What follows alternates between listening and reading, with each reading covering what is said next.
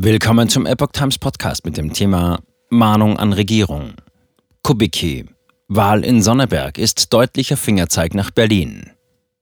Ein Artikel von Epoch Times vom 26. Juni 2023. Nach dem Wahlerfolg der AfD bei der Landratswahl in Sonneberg meldet sich FDP-Vize Wolfgang Kubicki zu Wort und richtet mahnende Worte Richtung Bundesregierung. FDP-Vize Wolfgang Kubicki sieht in der Wahl eines AfD-Landrats in Thüringen eine Protestwahl gegen die Politik in Berlin.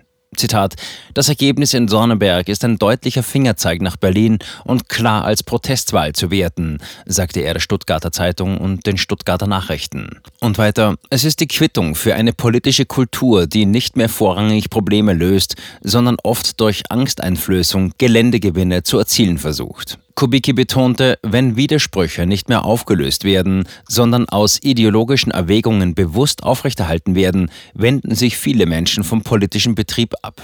Zitat Ende.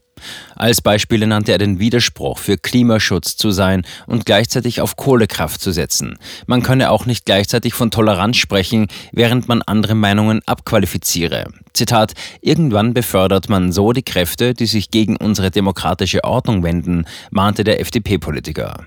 Der AfD-Kandidat Robert Sesselmann hatte die Landratswahl in Sonneberg am Sonntag gewonnen. In der Stichwahl setzte er sich mit 52,8 Prozent der Stimmen gegen den CDU-Kandidaten Jürgen Köpper durch, der auch von der Linken, der SPD, den Grünen und der FDP unterstützt wurde.